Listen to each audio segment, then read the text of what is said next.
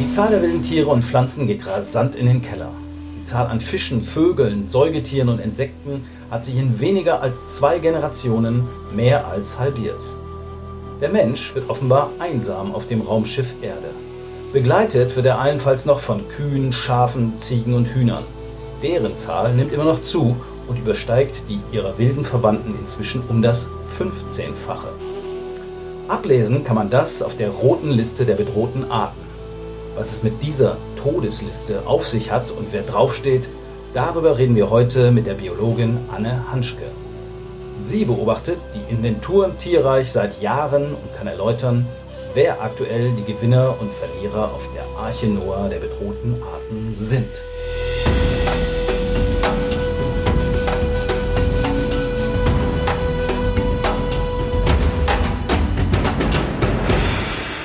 Hallo Anne.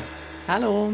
Im Vorgespräch haben wir darüber spekuliert, ob auch der Homo sapiens, also der Mensch, auf der roten Liste steht. Tut er es? Ja, also der Mensch steht aktuell nicht auf der roten Liste. Ein Kollege hat mir aber wirklich bestätigt, dass er wohl tatsächlich früher mal dort geführt wurde. Natürlich als nicht bedroht, das ist äh, absolut klar. Es dürften wohl wirklich alle Kriterien, die die rote Liste so als Bedrohungsfaktoren anlegt, beim Menschen natürlich nicht erfüllt sein. Der Mensch kommt weltweit vor, er hat eine riesig große Populationsgröße, der Bestandstrend ist positiv und zeigt nach oben. Und es gibt ja auch praktisch keine Bedrohungen, die den Menschen gefährden. Jetzt vielleicht mal von der aktuellen Corona-Pandemie abgesehen. Der Vollständigkeit halber müsste der Mensch als Säugetier aber natürlich eigentlich schon auf der roten Liste mitgeführt werden. Er wäre dann auch übrigens der einzige Menschenaffe auf der roten Liste, der als nicht bedroht geführt ist. Okay, also der Menschenaffe steht nicht drauf, zumindest der nicht. Das heißt, es stehen auch nicht nur Arten drauf, die schon hoch bedroht sind. Also ich war mir auch ziemlich sicher, dass der Mensch draufstehen würde, eingestuft als Least Concern, also weniger bedroht, aber Vielleicht ist er doch schon ganz schön bedroht, er weiß es nur noch nicht.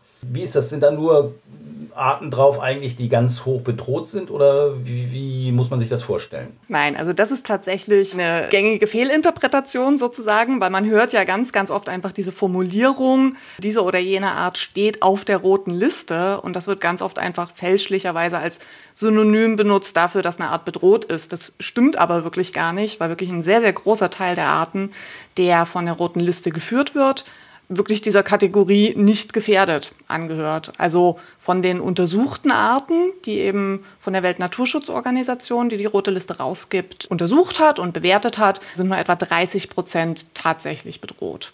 Okay, das heißt also, auf der roten Liste gibt es eine ganze Menge Arten. Also insgesamt sind es, glaube ich, ungefähr knapp 100.000 über einen dicken Daumen.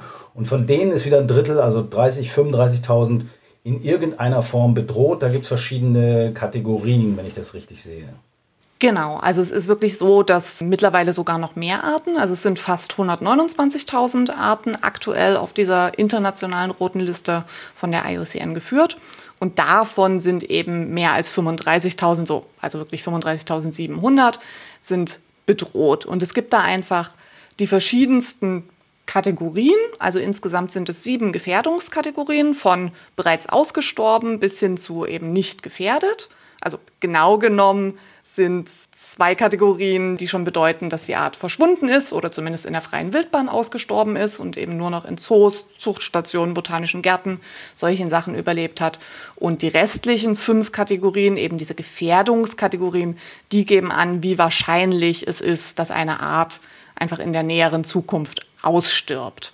Okay, das heißt also bei denen, die ganz oben stehen, das sind die üblichen Verdächtigen, die kennt man dann wahrscheinlich Nashörner, Tiger und ähnliche Arten, die man so generell als bedroht auch wahrnimmt, korrekt? Genau, das ist auf jeden Fall so. Das ist ja häufig, häufig einfach in den Medien auch präsent, dieses Thema. Das sind dann wirklich die, die in den höchsten Kategorien eben dieser Kategorie vom Aussterben bedroht oder stark gefährdet geführt sind. Okay, dann gibt es ja so Arten, die sind irgendwie schon fast weg. Also die sind dann sozusagen so selten, dass sie eigentlich ihren Job im Ökosystem auch nicht mehr so richtig machen können. Also ich denke jetzt an dieses immer diskutierte nördliche Breitmaulnashorn. Da gibt es, glaube ich, noch zwei Weibchen von.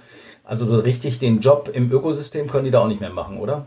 Da hast du natürlich absolut recht. Also bei nur noch zwei Weibchen, das stimmt. Also zwei Weibchen von dieser Unterart, das ist ja nur eine Unterart der Breitmaulnashörner, die da noch vorkommen.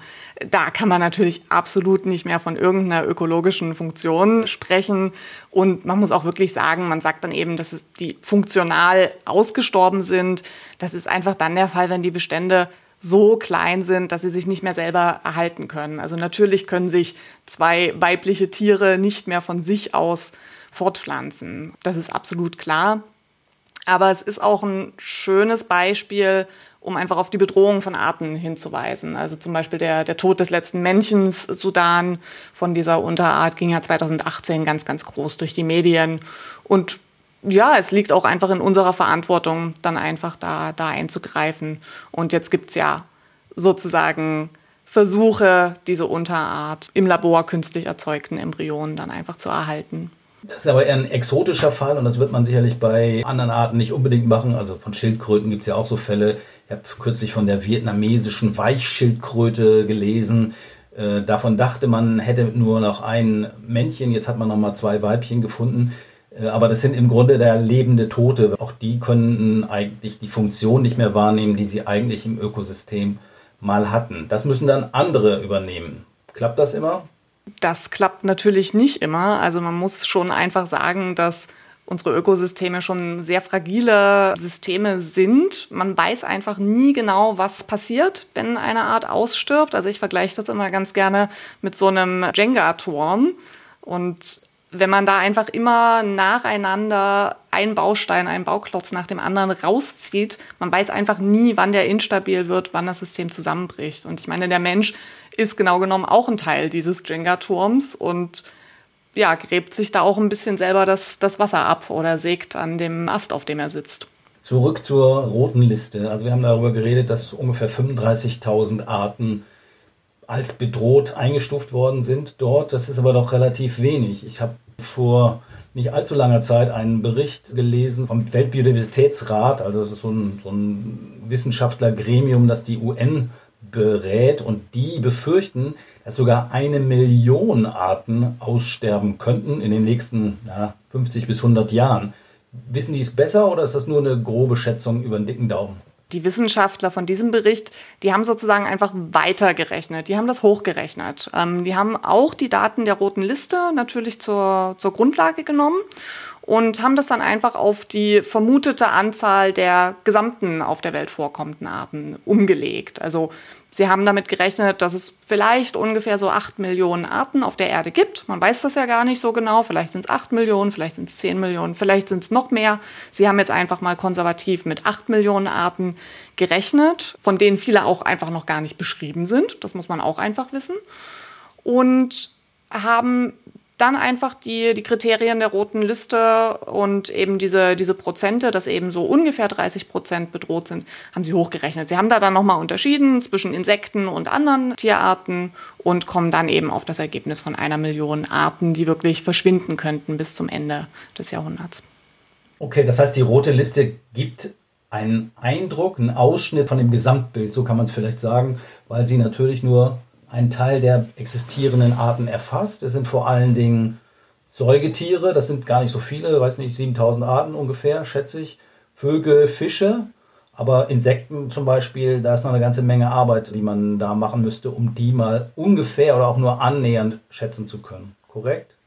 Ja, absolut. Also da hast du total recht. Es ist eine Bestandsaufnahme der Natur, aber natürlich lassen sich einfach bekanntere Arten, gut untersuchte Arten, wie eben Säugetiere und Vögel, viel besser untersuchten, als einfach all die Insekten, die da draußen kräuchen und fleuchen und flattern.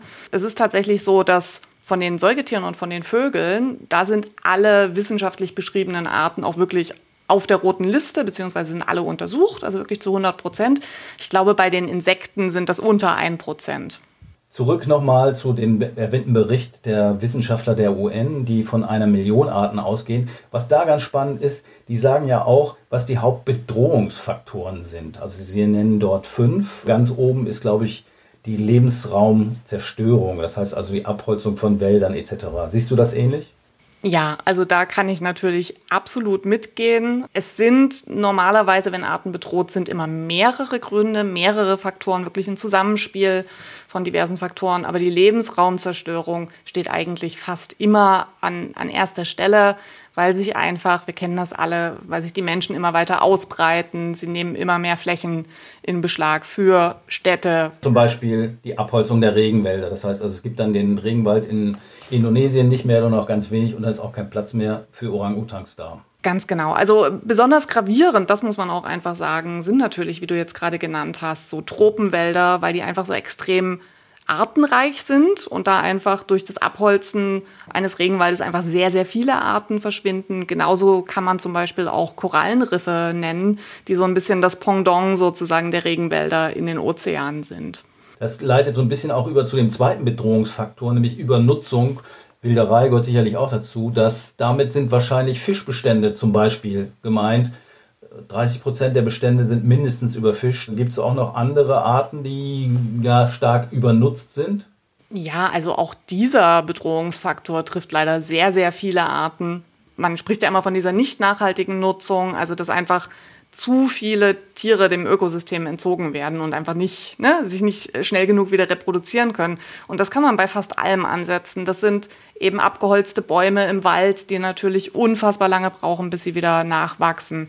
Das sind die angesprochenen Fische, die einfach überfischt sind. Aber es sind natürlich auch all die Tiere, die zum Beispiel gewildert werden, also die Elefanten oder die Nashörner. Auch die Wilderei ist ja eine Form von Übernutzung in dem Sinne. Ja, das geht ja auch oft Hand in Hand. Ich meine, man übernutzt die Wälder, indem man sie nutzt äh, und dann ist der Lebensraum für viele Tiere und auch Pflanzen eben weg. Neu dabei oder sagen wir mal an Bedeutung zugenommen hat sicherlich auch der Klimawandel, ein bislang vielleicht unterschätztes Phänomen, weil es das gerade für Auswirkungen auch auf die Tier- und Pflanzenwelt hat, oder? Ja, also die Klimakrise, dieser Faktor nimmt immer mehr zu. Also der hat sich auch schon in den letzten Jahren gezeigt, aber das, das wird einfach immer massiver und das, das hat weltweit einfach Auswirkungen. Wir hatten da vom WWF auch mal einen Bericht rausgegeben.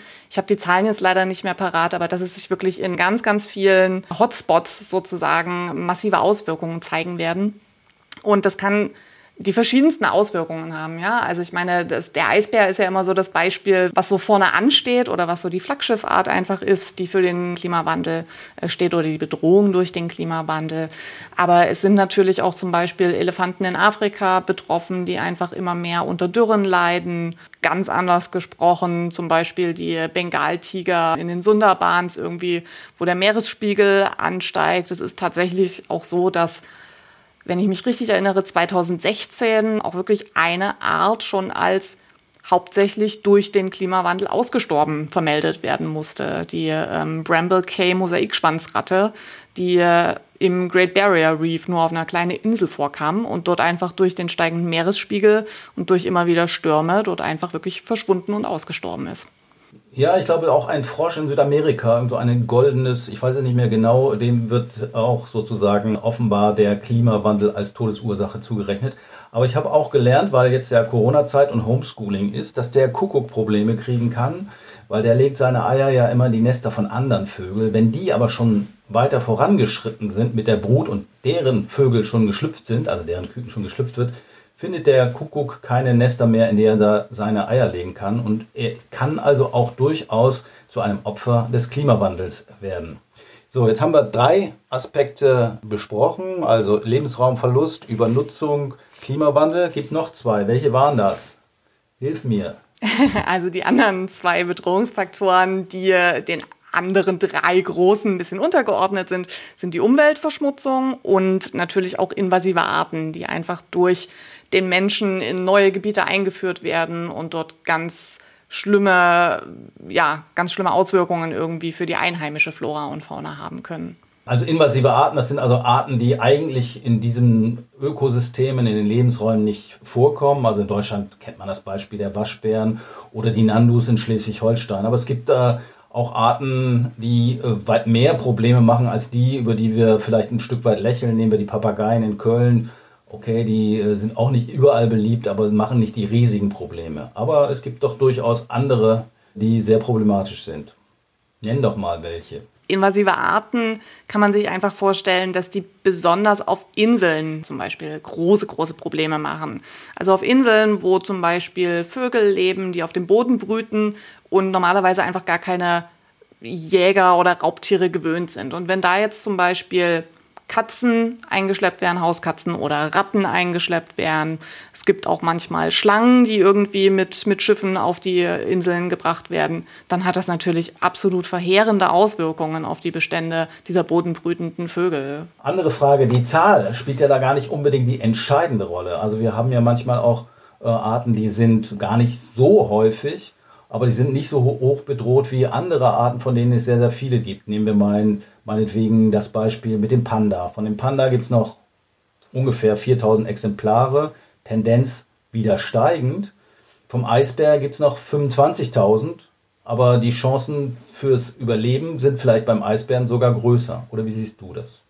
Ja, also das ist natürlich ganz, ganz schwer zu sagen.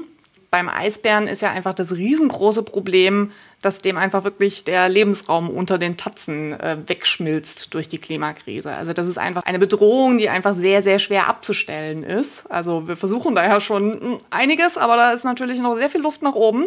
Und wenn dem Eisbären einfach der Lebensraum fehlt, dann wird er auf kurz oder lang aussterben. Also es gab da jetzt auch erst eine Studie, dass er wirklich bis Ende des Jahrhunderts gegebenenfalls verschwinden könnte, bis auf wirklich einige Restbestände, die noch nicht ganz so betroffen sind.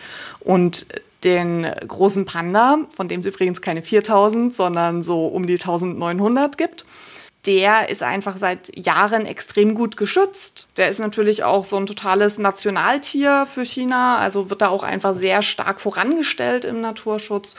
Und da kann man die Bedrohungen natürlich einfach viel besser abstellen als jetzt beim Eisbär. Aber du hast absolut recht, also es kommt nicht, nicht nur auf die Anzahl drauf an. Also bei der Einordnung auf der roten Liste, da werden ganz, ganz klare wissenschaftliche Kriterien angelegt und das ist eben nicht nur die reine Anzahl, sondern da geht es eben auch um den Bestandstrend, der beim großen Panda eben zum Beispiel positiv ist und nach oben zeigt. Es geht um den Bestandstrend, es geht um die Größe und die Anzahl der Verbreitungsgebiete zum Beispiel, auch um die Vernetzung der Verbreitungsgebiete, also ob sich die Tiere zwischen den verschiedenen Gebieten bewegen können und austauschen können. Und es geht natürlich auch darum, ob bestimmte Bedrohungsfaktoren weiterhin anhalten. Also jetzt auch mal ein krasses Zahlenbeispiel sind einfach die verschiedenen Gorilla-Unterarten. Das finde ich immer sehr eindrücklich. Also vom westlichen Flachland-Gorilla. Da gibt es zwar noch, naja, so 360.000 waren es 2013, neuere Bestandszahlen gibt es nicht, aber der gilt als vom Aussterben bedroht, weil der Trend einfach so negativ ist, weil die Bestände so stark zurückgehen. Und im Gegensatz dazu gibt es vom Berggorilla naja, so ein bisschen über 1000 Tiere, so 1060 Tiere, aber der ist eine Bedrohungskategorie schwächer eingestuft sozusagen. Der gilt als nicht direkt vom Aussterben bedroht, obwohl es viel, viel, viel, viel weniger Tiere sind. Aber der ist eben auch relativ gut geschützt und der Bestand nimmt zu. Okay, der kann aber nicht unendlich wachsen, der Bestand, weil der Lebensraum nicht da ist. Du hast natürlich recht, was den Panda angeht. Ich habe das durcheinander gekriegt mit dem Tiger, von dem gibt es noch 4000. Aber es kann schon mal vorkommen. Ist ja der gleiche Erdteil, auf dem wir wohnen. Gut, andere Frage ist, wir entdecken ja immer wieder auch neue Arten oder neue Arten werden beschrieben. Wie ist es mit dem Aussterben? Ich meine, kann ja auch sein, dass sich so ein Tier einfach lange nicht mehr gezeigt hat. Beim Nashorn, okay, da würde es man es wahrscheinlich merken, wenn es noch irgendwo welche gibt. Wobei auch da, wenn man bei den asiatischen Nashörnern guckt, also Sumatra-Nashorn oder ähnliche, die leben ja so tief im Dschungel, da weiß man noch gar nicht, ob die noch vorkommen, ob es die noch leben. Wann ist ein Tier ausgestorben oder wann ist man sich sicher, dass so ein Tier ausgestorben ist? Ja, also das ist wirklich ein relativ langwieriger Prozess. Also Viele Wissenschaftler wissen natürlich dann im Prinzip schon, Mensch, die Art haben wir schon seit 10 oder 20 Jahren vielleicht nicht mehr gesichtet.